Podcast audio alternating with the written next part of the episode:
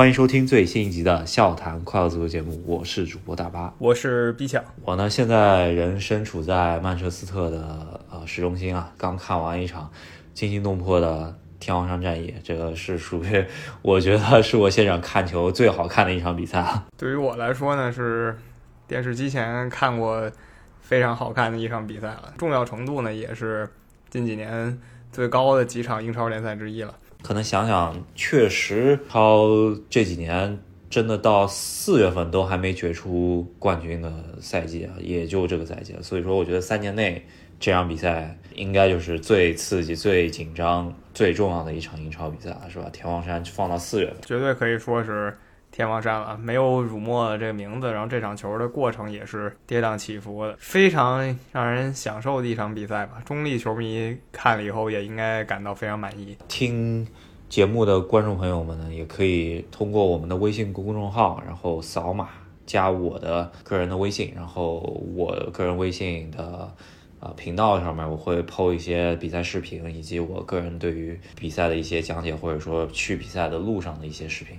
大家可以关注一波。对我们这里给大巴司机的个人号啊做一个小广告。然后对于笑谈快乐足球呢，呃，如果想给我们专辑打分的朋友，可以直接在喜马拉雅上打一个分数。那我们说回这场比赛吧。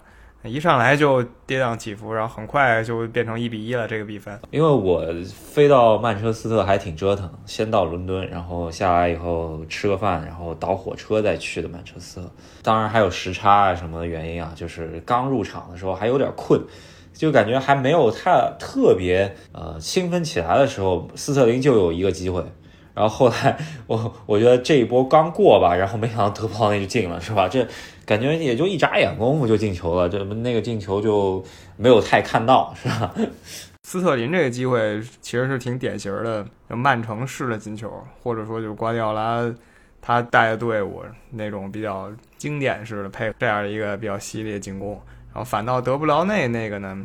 略有运气成分，弹来弹去的，有一些撞球的感觉，然后最后撞到门里去。我现场看德布劳内那个进球，我以为是他直接射进去的，就是，呃，我以为他那个角度就射那么刁，但是后来也是看的比赛大屏幕的回放啊，才看到这个球其实是有点运气的，但是这个脚法还是确实可以的。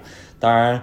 呃，他选择在啊有后卫封堵的情况下打门啊，这个选择还是挺有勇气的，是吧？足见他的艺高人胆大吧。整场比赛看来看去，德布劳内在曼城这边绝对掌控了整个节奏，从开始有这么一脚，一直到比赛最后，待会儿咱们还得再说一下，一直到最后的最后，他也在围堵状态下送了一脚非常漂亮的传球，呃，已经有这个马拉多纳传球风范了。对，德布劳内。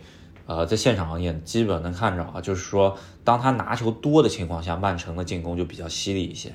如果中场倒不到他那边，因为我觉得利物浦下半场是对他有针对性的防守，球可能不到他那边，可能在罗德里和碧玺那边多一些的情况下，就没有那种穿透性的传球啊，就是就是相当于是只能隔靴搔痒的感觉，进攻没有到特别那种有威胁的百呃三分之一的地带，是吧？绝对是一个中场大脑型的球员，也可以偶尔拿出来当尖刀用一下，非常全面。我觉得任何球队吧。都想有这么一个中场队员，就像利物浦呢，尤其是我觉得利物浦的中场队员就缺一个这么有创造性的球员。那前场那几个人呢，有猛的，有灵活的，然后有凶悍的，但中场需要一个能把他们组织起来的。今天利物浦首发亨德森首发，我感觉是不是最近一直没有特别踢得多，然后啊，感觉有些意外。而且我觉得曼城球迷对亨德森，可能也是之前红蓝对抗中间。有过一些冲突吧，然后曼城球迷对亨德森非常不待见，反正他一拿球就是虚，然后下场的时候就是各种骂，是吧？现场看球，我感觉就其实很多时候你看不太清楚在干什么，尤其是你在这个山顶票上，对吧？看底下的人着实不如电视清晰，但是这个气氛是不同的，尤其是。有火药味儿比赛吧，两边球迷势如水火，然后各种骂街什么的，这感觉是绝对不一样的。给我感觉就是，曼人球迷呢，就是呃，对于这个平局啊，还是非常担心的。只要因为比赛一部分时间曼城是领先的，只要一领先，他们就各种唱歌啊什么的；一平局就。开始啊就紧张了，然后就提呃就是大家也不怎么欢呼了，然后呃就感觉平局对他们来说就挺危险的。但其实曼城是可以接受这个平局，他们是怕利物浦再进一个，这导致他们被利物浦在积分上反超，是吧？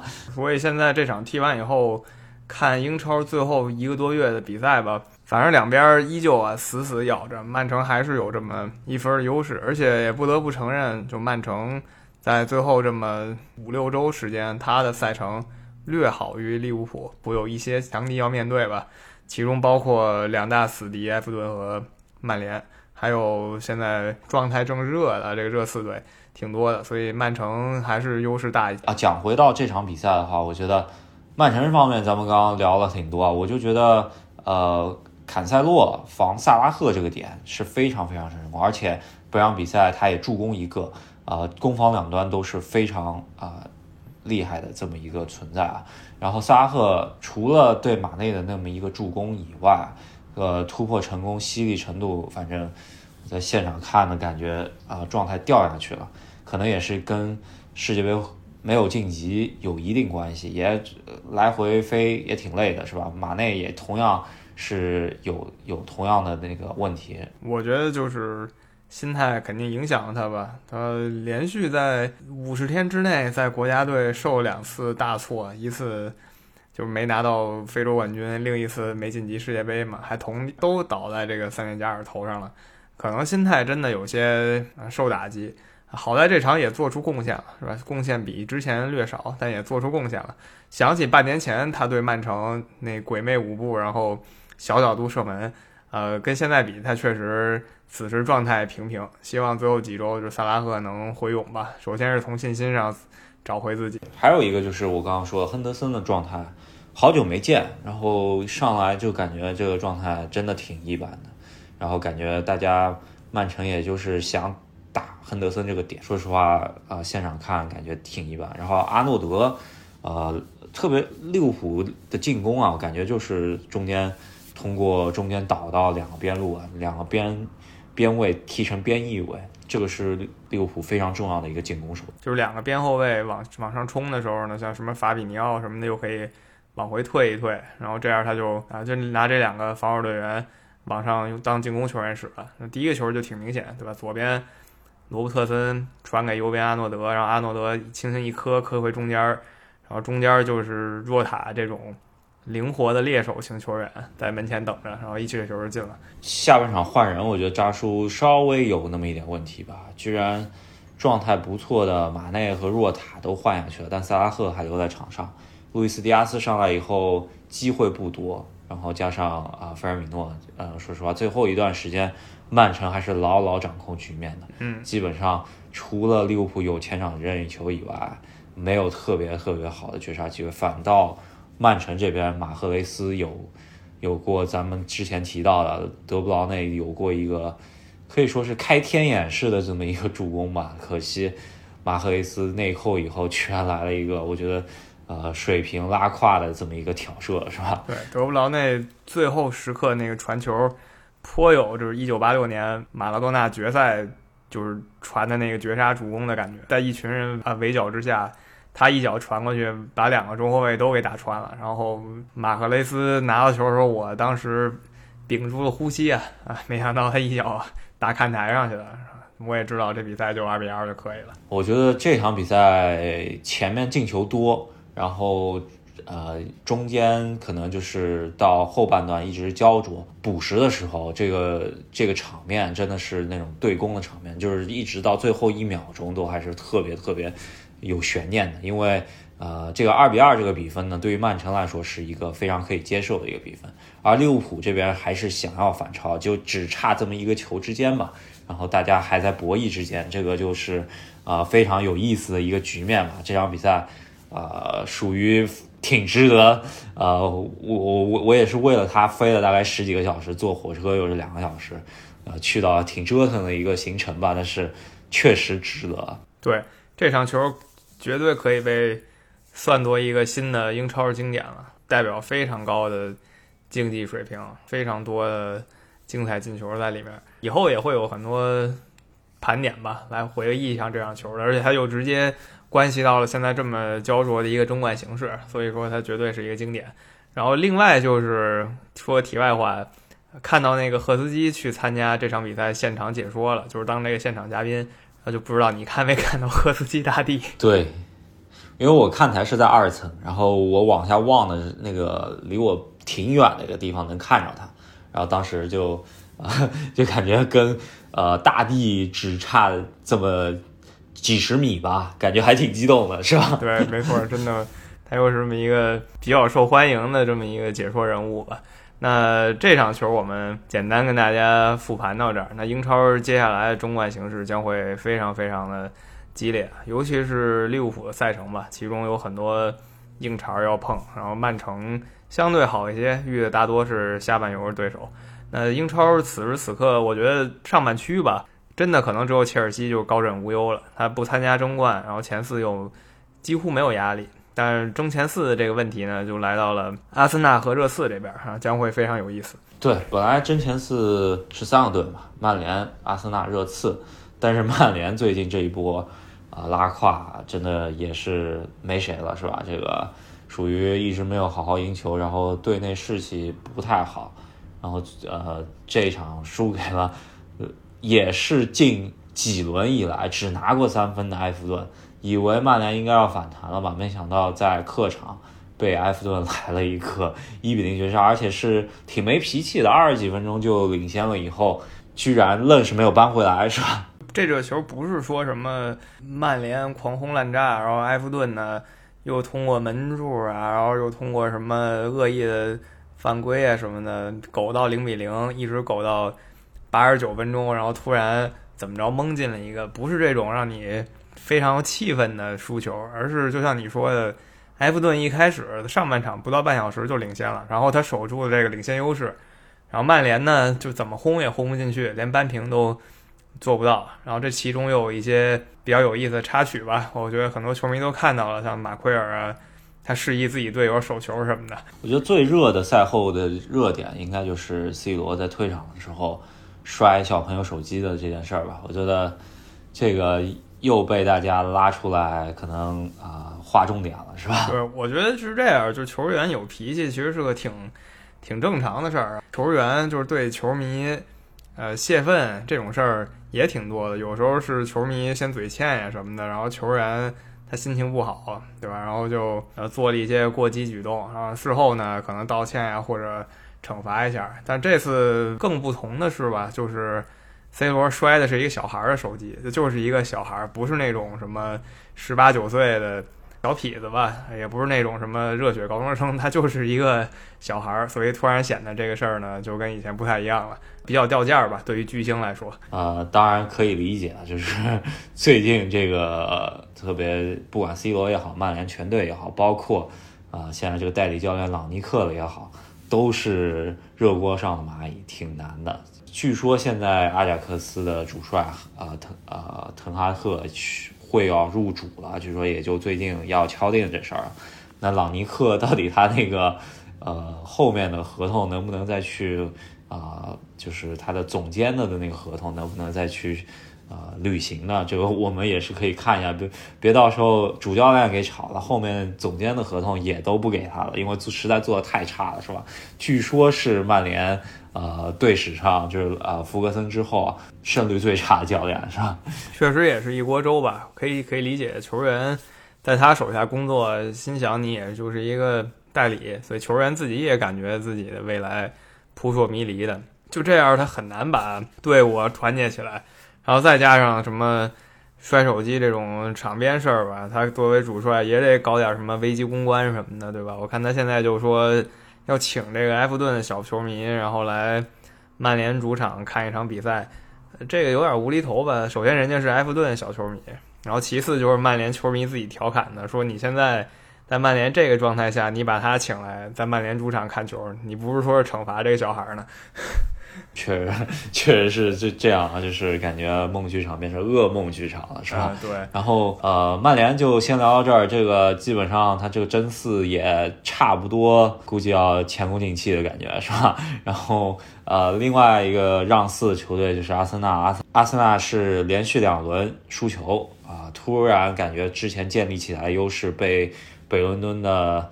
死敌啊，热刺给追上，甚至超越了，是吧？现在此时此刻，两个队就是阿森纳少赛一场球，然后正好差了三分，就是说两个队在平场和负场上是完全一样的，都是三平，然后十负。但是胜场呢，就是热刺这周多踢了这一场，然后拿下以后领先阿森纳三分。那也就这两个队目前是争四的可能参与者了吧？其他什么西汉姆、曼联。全加一起可能只有百分之五的可能性进前四，然后剩下的几率全部被这两个队平分。那究竟谁进前四呢？将会非常精彩，尤其是再这么争一个月的话，有一场北伦敦德比，那就是冬天那场没踢的一个补赛。对，放到这个点儿上来说，真的就属于呃，堪比小天王山之战，是吧？还嫌这个火不够大，是吧？一定要再往上面加这么点油。那阿森纳此时此刻，我觉得教练对于这几场输球难辞其咎吧，排兵布阵有挺大问题。然后至于球迷诟病的阿森纳阵容厚度够不够呢？呃，这个值得商榷。因为如果你说阿森纳在买了这么多人的情况下，你阵容厚度还是不够，那我只能说阿森纳现在这个队还不是进欧冠的时候。上个夏天买的人实在是太多了，没有哪个球队像阿森纳上赛季这么补强。这很明显嘛，这两轮状态下来以后开始受伤了以后，那 阿森纳就不是原来那个阿森纳了，是吧？呃，阿森纳球迷非常担心啊。然后呃，如果这个颓势再继续往下，可能本轮德比也就后之后没意义了，是吧？主要是现在热刺这几轮非常非常火爆，就是连续大比分的赢球，然后前场呢形成了又一个新的。攻击组合吧，那除了之前那两个人，就是凯恩跟孙兴民，依旧是互相传球。然后现在这个库卢塞夫斯基，他也进入了这个攻击组合里。感觉孔蒂呢，似乎啊还不敢确定，就是说这几周看起来他找到了现在这套热刺的一个新的打法。自上次输给曼联以来，三月前啊三月中旬那场比赛啊之后踢了五场比赛，是五连胜啊。这个比赛而且都是那种挺有说服力的。胜利，然后，呃，凯恩状态很好，加上最近孙兴民的状态又起来了，特别是刚踢完这场比赛，孙兴民真是无所不能，感觉就是看了现场很多大英足坛的，比方说像啊呃呃斯特林啊，或者说像呃热苏斯啊这种啊，就感觉基本功没那么扎实的一些可能。靠自己盘带比较多的一些球员，以后啊，看这孙兴民这单刀水平，真的是，呃，基本上九成吧，是吧？对，我觉得就是在给孙兴民单刀，基本就可以提前庆祝了吧，基本等于一比零了吧，就是实力到这个程度，他就是挺像可能什么武打电影里、武打小说里说那种，就没有花拳绣腿。就是一记直拳，然后就把你打打倒了啊！基本功极其扎实。然后不只是单刀吧，我觉得另外两个球都体现了他他爸给他训练的那些基本功嘛。射门真的是特别特别稳定，可以说孙纳尔多，呃，我觉得这个射门可能比罗纳尔多还稳，是吧？对，我觉得他的射门确实是。在一个非常非常高的段位了，这是千锤百炼的结果吧？十年磨一剑，甚至对他来说是二十年磨的这这一剑啊！就这一招先足够成为目前射手榜的前几名了。如果说他有一个球队的话，他是这个射门员打引号的，就是说有无限开火权，永远是第一个接球射门的人。那我觉得他是可以拿到最佳射手这个荣誉的。主要热刺这边有一些进进攻机会，还得给凯恩去分担嘛，对吧？对。甚至点球不是他发。那如果说一个球队以他为核心来打造的话，加上前场的传球，比方说像曼城，呃，丁丁这种传球特别多的话，我觉得呃应该挺厉害的，是吧？但是呃现在来说，他也应该不会挪窝，因为。啊，毕竟队内地位已经确定了，然后热刺如果这不也不太会放他，所以说你真的再去高高一层面的话，他有可能也踢不上。所以说，而且在他这个现在这个年龄来说啊，在挪窝感觉不太合适，是吧？对，我觉得他是把自己整个职业生涯赌在热刺身上了，对吧？所以我也希望这个亚洲。历史上最强的球员，他我觉得他比车范根要厉害，我就封他为亚洲历史最强吧。好歹拿这么两三个锦标回来吧，这是我的期待。对，千万 别跟一热刺一起就这么沉沦了，是吧？对，就是要不然有点可惜。他个人能力这么出众，那不能说团队耽误个人耽误到这个程度吧。所以希望孙兴民能得到几个锦标吧，在他。职业生涯结束之前，或者说就是列维突然开销，帮帮孔蒂去组一套班子，是吧？现在确实还是稍微差点事儿。以他们现在的状态，前四名是他们能得到的一个非常好、非常好的成绩了。可能也就是说，一个大牌教练，或者说一个经验老道的教练，强就强在这里吧。来了以后，真能把这球队。带进前四争夺之中，之前甚至觉得热刺可能第八、第九这赛季就完结了。呃，我觉得现在热刺最大的砝码，可呃，一个是状态火热的两个前锋，还有一个就是孔蒂这个砝码，确实是比起争四对手来说，阿特塔也好，呃，朗尼克也好，真的就是只有比较才能比出这是优秀的，是吧？对，真的是就比这个直接竞争嘛，对吧？两个队就是直接竞争同一个位置的时候。你就能看出这个区别之所在了，而且又是他中途接手嘛，所以现在觉得孔蒂确实不一样。当然也不是说他特别特别厉害，此时说还为时过早。还有七场球，尤其是整整一个月之后的那场北伦敦德比之后吧，我们可以再下个定。嗯，然后呃，说一下我主队切尔西啊，切尔西最近状态不怎么样。首先，欧冠前联赛输球了，然后欧冠又是被本泽马。啊，来了一个超神发挥，我觉得，呃，这基本上欧冠，呃，半只脚走进坟墓了，是吧？然后，呃，在周中这场比赛本来不到抱太大希望，因为啊，对皇马的赛后发布会上面啊，图赫尔也说了，再这样踢下去要输南安普顿了，是吧？这个，但没想到是南安普顿。又来了一个每个赛季的老老节目嘛，是吧？就来了一个被屠杀，是吧？这赛季这个老节目还算演的不够尽力吧？主场输六个，之前有那么两次输九个球，有点让人无语。然后切尔西欧冠对阵皇马有一个利好，就是咱们也都知道，今年没有客场进球了。如果说是之前那二十年的情况，你第一回合在主场一比三败北的话，第二回合就几乎宣告完结了。但现在呢不太一样。如果说在皇马的主场，切尔西能在什么二十分钟之内闪击一球，那这个比赛就完全是另一个样子了。这真不好说。呃，当然了，这个六比零还是挺提士气的，特别是队内维尔纳也好啊，芒特也好，最近这状态啊是不太好。这个有进球总会是好的，是吧？这个周中这场比赛我也是会去到现场伯纳乌啊看一下。我是会做 呃主队看台，我希望切尔西呢，当然是能逆转了，当然是希望能逆转，但是又挺憋的，憋气的。怎么说？就是说在主队看台不敢疯狂庆祝，是吧？怕被揍出去。那肯定是要小心的，对吧？你卧底在主队看台，肯定不能给客队加油了，心中默默高兴就行了。如果说切尔西踢得不错的话，呃，切尔西。是这么回事儿，然后下一周是欧冠，然后呃，其实挺魔鬼一个赛程嘛。然后足总杯是又是跟伦敦直接对手啊，水晶宫最近状态非常好的水晶宫来那么一场直接对话，在温布利。然后接下来就都是伦敦城的比赛了，就是西汉姆联的这个又是一个伦敦德比啊，所以说我觉得。呃，这个赛程不是特别好，是吧？切尔西在伦敦连续碰水晶宫、碰阿森纳，然后碰西汉姆联。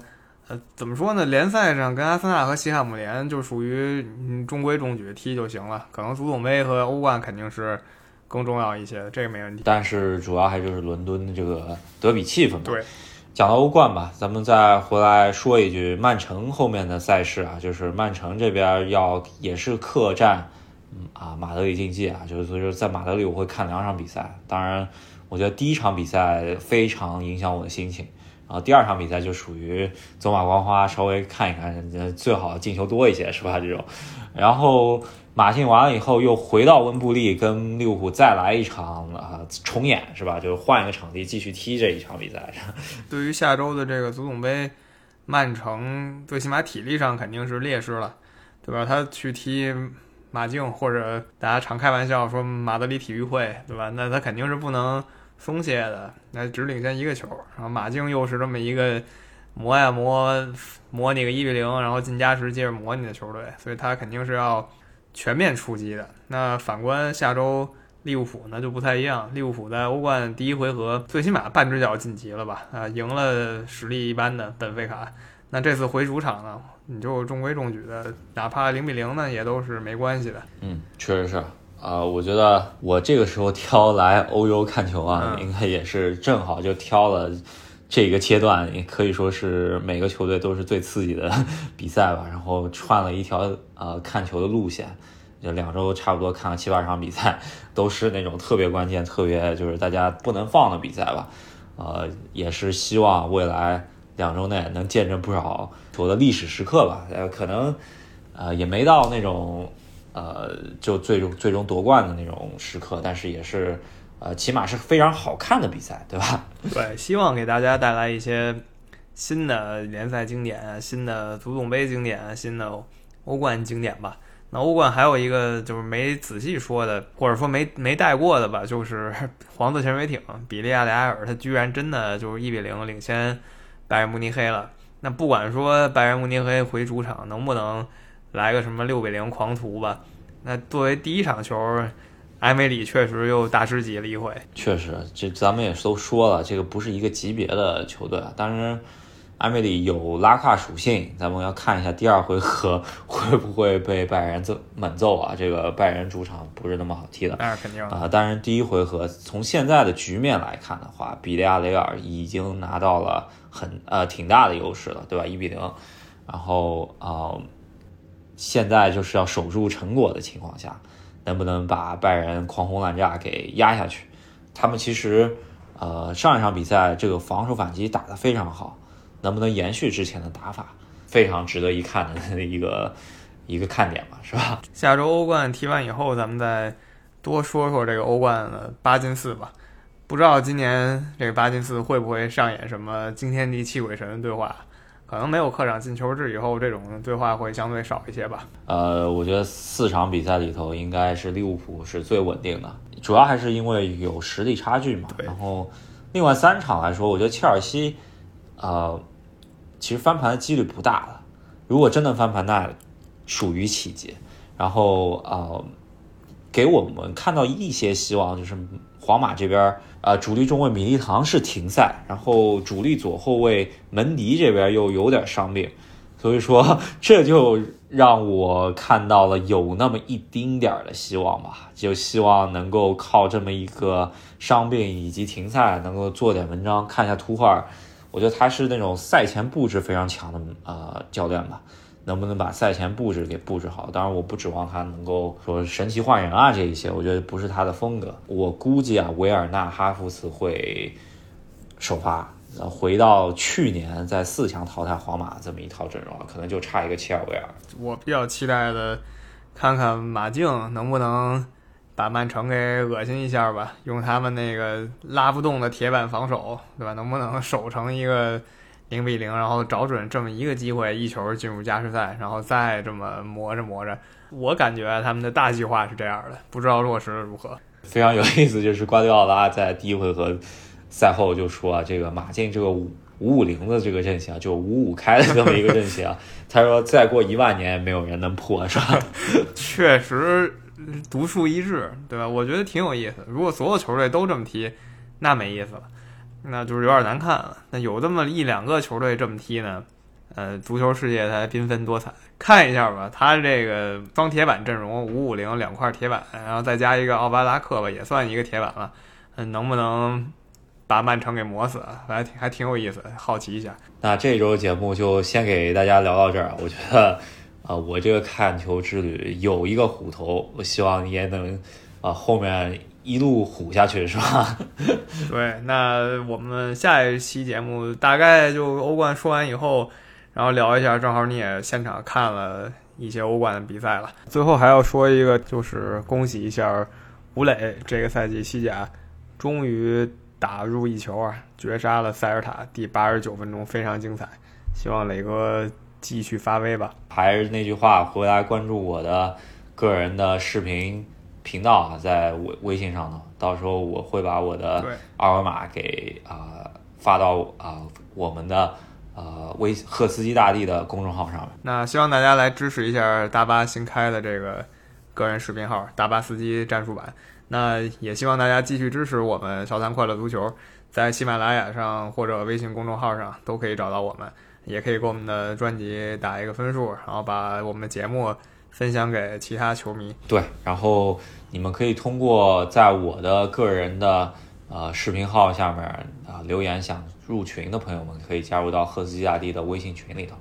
啊，那我们就这期先聊到这儿吧。我在曼彻斯特跟大家说晚安。好，那大家下期再见，应该是周中欧冠后再见。好，下期再见，拜拜，拜拜。